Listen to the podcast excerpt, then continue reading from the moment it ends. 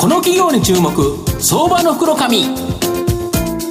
このコーナーは情報システムの課題をサブスクリプションサービスで解決するパシフィックネットと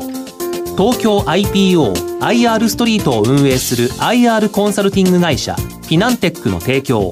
財産ネットの政策協力でお送りします。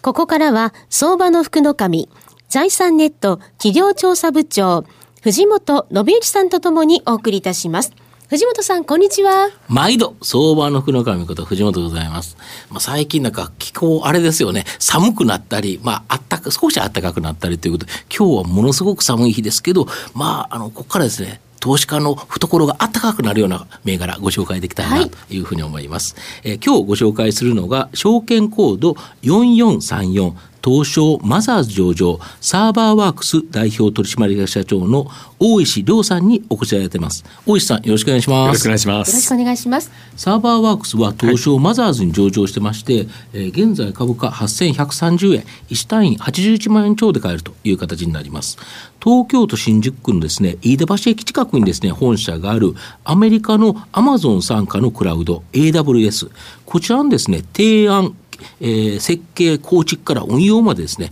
ワンストップサービスを提供している専業企業という形になります。あの、社長、あの、米アマゾン傘下のクラウド、はい、AWS ってよく聞くんですけど、はい、このマーケット番組でも、はい、これ何なんですか、ぶっちゃけ。はい。あの説明非常に難しいんですけども、はいはい、大体今まで企業の方が何かシステム作ろうとか、サービスを立ち上げようと思うと、はい、皆さん今までコンピューターを買って、で自分たちでそこの中にアプリケーション入れたりシステム作ったりして、はい運用していらっしゃったと思うんですね。それを、のアマゾンがですね、えー、ネット越しで、このサーバーを1時間10円で貸してくれますよと、はい、1時間貸してくれるはい、1時間単位で貸してくれると、まあ、こういうサービスをやってまして、はい、このサービスの総称のことを AWS と、いうふうに呼ぶんですね。これを数多くの会社が同じやつを使って、はい、だけど、もうアマゾンは山のようにそれを持ってるっていうことですか。はい、もともと、はい、だからものすごくそのコムとかそんなのがないんですか？そうですね、もともとあのアマゾンさん。が、このショッピングサイトを作るために、まあ、大量のコンピューターをお持ちだったんですけども、はいね。はい、でもショッピングサイトってですね、このアクセスの増減がありますので、はい、このやっぱり余ってる部分を、ネット経由で貸し出してたというのがスタートみたいなんですね。なるほど、はい、そアマゾンはこのサーバーを山のように持ってれば、それを時間貸しすることによって、はい、でいろんな国とかいろんなところでやると、これは分散できるということですか、おっしゃる通りなんですよ。そうするとやはりこれがコストが低いし、はい、やはりでしかも分散してるということですか、はい、そうなんです。これいいですよね、でまた御社はですねこの2014年に日本初のこの AWS パートナーネットワークの資格を取得、さらに AWS のコンサルティングパートナーの最上位であるですね APA のプレミアムコンサルティングパートナーとして、まあ、5年連続で認定されてると、はい、ちなみにこれ AWS はそういうことだと分かったんですけど、はい、御社はこれ何してるんですか、はい、あの AWS ってですね、うん、このいわゆる標準サービスで、はい、自分たちでこうメニューを出してですね、こういうものがありますよってことを提示だけしてるんですね、はいはい、でそれを実際に使うためには、はい、専門のエンジニアの知見とかですね、そういったものが必要になりますので私たちがそういった専門のエンジニアをたくさん抱えてますので、うん実際にお客さんが何かのシステムを作りたいとか、うんうん、えー、何かのサービスを立ち上げたいという時に、うん、まあ、導入のお手伝いをして、なるほど。要はどれぐらいの規模がかかるから、どれぐらい借りなきゃいけないね、とかっていうのを、はい、でこういうシステムの方がいいよとかっていうのを、はい、まあ、あのコンサルティングするということですか。はい、それからもう一つあの調達があるんですけれども、はい、あのアマゾンさんのこのサービスを日本企業が買おうとするとですね、はいクレジットカードを用意して、はい、かつドルで払わないといけないと。法人でクレジットカードでドル決済、それめちゃめちゃ面倒くさそうじゃないですか。ちょっとハードルっていつという感じですよね。はい。で、それを我々を返していただくと、うん。うん、まあ、日本円で、かつ請求してでお支払いいただけると。あなるほど。普通の日本の会計処理に馴染むということですか、はいはい、それでかいですよね企業から言うと。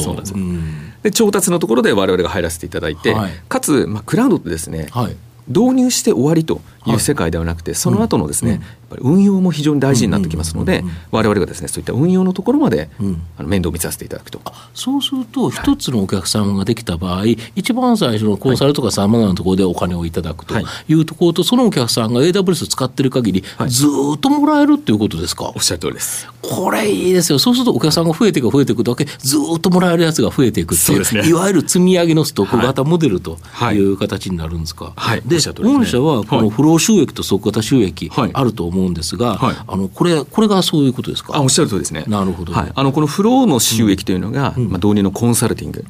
の部分なんですね。これはあの従来型のシステムインテグレーターに非常に近い領域なんですけども、うんね、はいまあ、この部分はですね、うん、人の頭数に応じて、はい、金額が決まってくる、ね、逆に言うと、御社もある程度人材にもう限定があるから、はい、やれる仕事量に限りがあるとい。うことで、はい、まあ、これはコツコツと毎回取っていくということですか？おっしゃるですね。なるほど。ただ、会社全体で見ますと、うん、ここの売上の割合って15%ぐらいでして。そんなに低いんですか？そうなんです。で残りの85%は、はい、それが先ほど申したその調達と保守運用、はい。はい、この2つがこのいわゆるストック収入になってまして。これずっと入ってきますよね。そうなんです。でこれ一回入ったら、はい、なかなかそのサービスをやめるとかそんなことない限り、はい、解約ってあんまないんですよね。非常に低いですね。ああ乗り換えられる率も非常に低いと、はい、とすると一回客取ったらずっと積み上がっていくという形で、はい、まあ、新規のお客さんとの取引が積み重なるので、安定的にやっぱり右肩上がりに売上高増えていくと、こういう形になるんですか？そうですね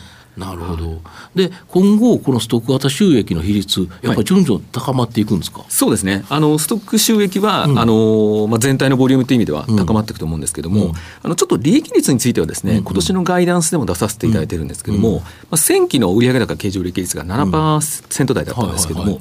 今期6%ぐらいでガイダンス出させていただいてるんです、はいはい、あのこの理由がですね、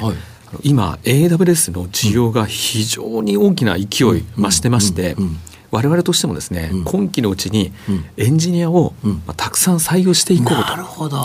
来期以降にガツンと数えるために、はい、今いっぱい人を取って、はい、そこに投資してるということですか？はい、はい、おっしゃる通りです。あの AWS もかなり複雑なので、うん、人をですね採用しても、うん、利益貢献という意味では半年から1年やっぱりかかるんですね。あまあそこは教育とかさまざま慣れていただくまでに時間がかかると。そうなんです。だからそれ今のところの利益率はちょっと落ちるけど、これ来期以降ものすごくそこが収益化してくるということですか？おっしゃる通りですね。なるほど。御社の今後の成長を引っ張るもの、改めて教えていただきたいんですが。はい。あの一番大きいのはですね、うん、人手不足。はい。かなと思います。なるほど。はい、あの今までですね、うん、コンピューターを買って、うん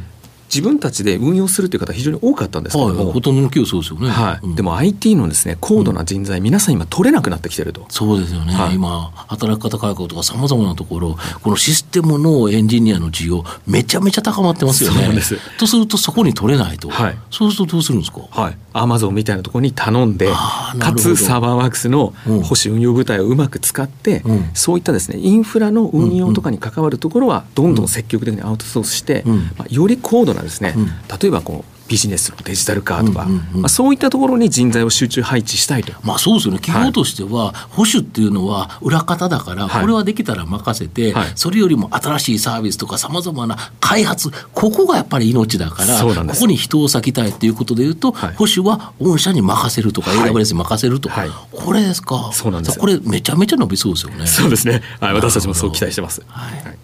日本では御社は独占的なあの地位にあるということなんでしょうか？いえあの実はですね他のパートナーさんもたくさんいらっしゃるんですね、はい、実はそれ自体が非常に AWS のこのマーケットを牽引する原動力になってるんですけども、はい、まあ、例えば私たちしかこの AWS 扱えないというような状況ですとこれってお客さんにとっては非常にこうリスクになってしまうんですね、ええ、実際には今たくさんのですねもう AWS 導入できますという会社さんが200社以上いらっしゃるんですけども、はい、もう実際にはですね日本で一番最初にこの AWS の導入支援を始めたのは私たちサーバックスという会社でしてこの一番最初に始めたことによって導入の知見とかですねそういったものがたくさんあるのでなのでお客さんとしても我々を選びやすいと。で我々じゃなくても他の会社でもできるのでなのでこう安心して AWS を使うことができるというのが今のマーケットの現状です。他の会社との差はそのエンジニアの方のレベルということになるんでしょうか？はいレベルもそうですしそれから我々自身がですねあの実はクラウドオートメーターという製品を2010年ぐらいからずっと作ってまして、はい、我々の製品を使っていただくと AWS の運用がより楽になるんですね。なるほど、はい、こういったものを組み合わせています。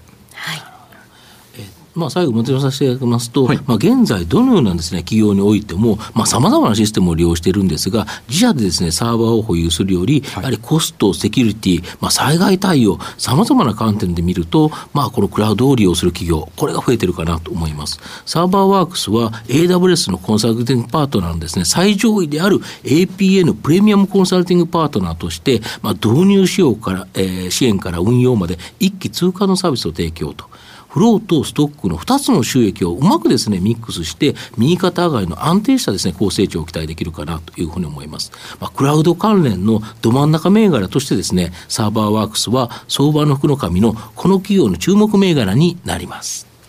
今日は証券コード4434東証マザーズ上場サーバーワークス代表取締役社長の大石亮さんにお越しいただきました。大石さんどうもありがとうございました。ありがとうございました。藤本さん今日もありがとうございました。フィナンテックは企業の戦略的 IR をサポートします。国内最大の IR ポータルサイトである IR ストリートは3万名以上の国内外の機関投資家を中心とした会員が登録しております。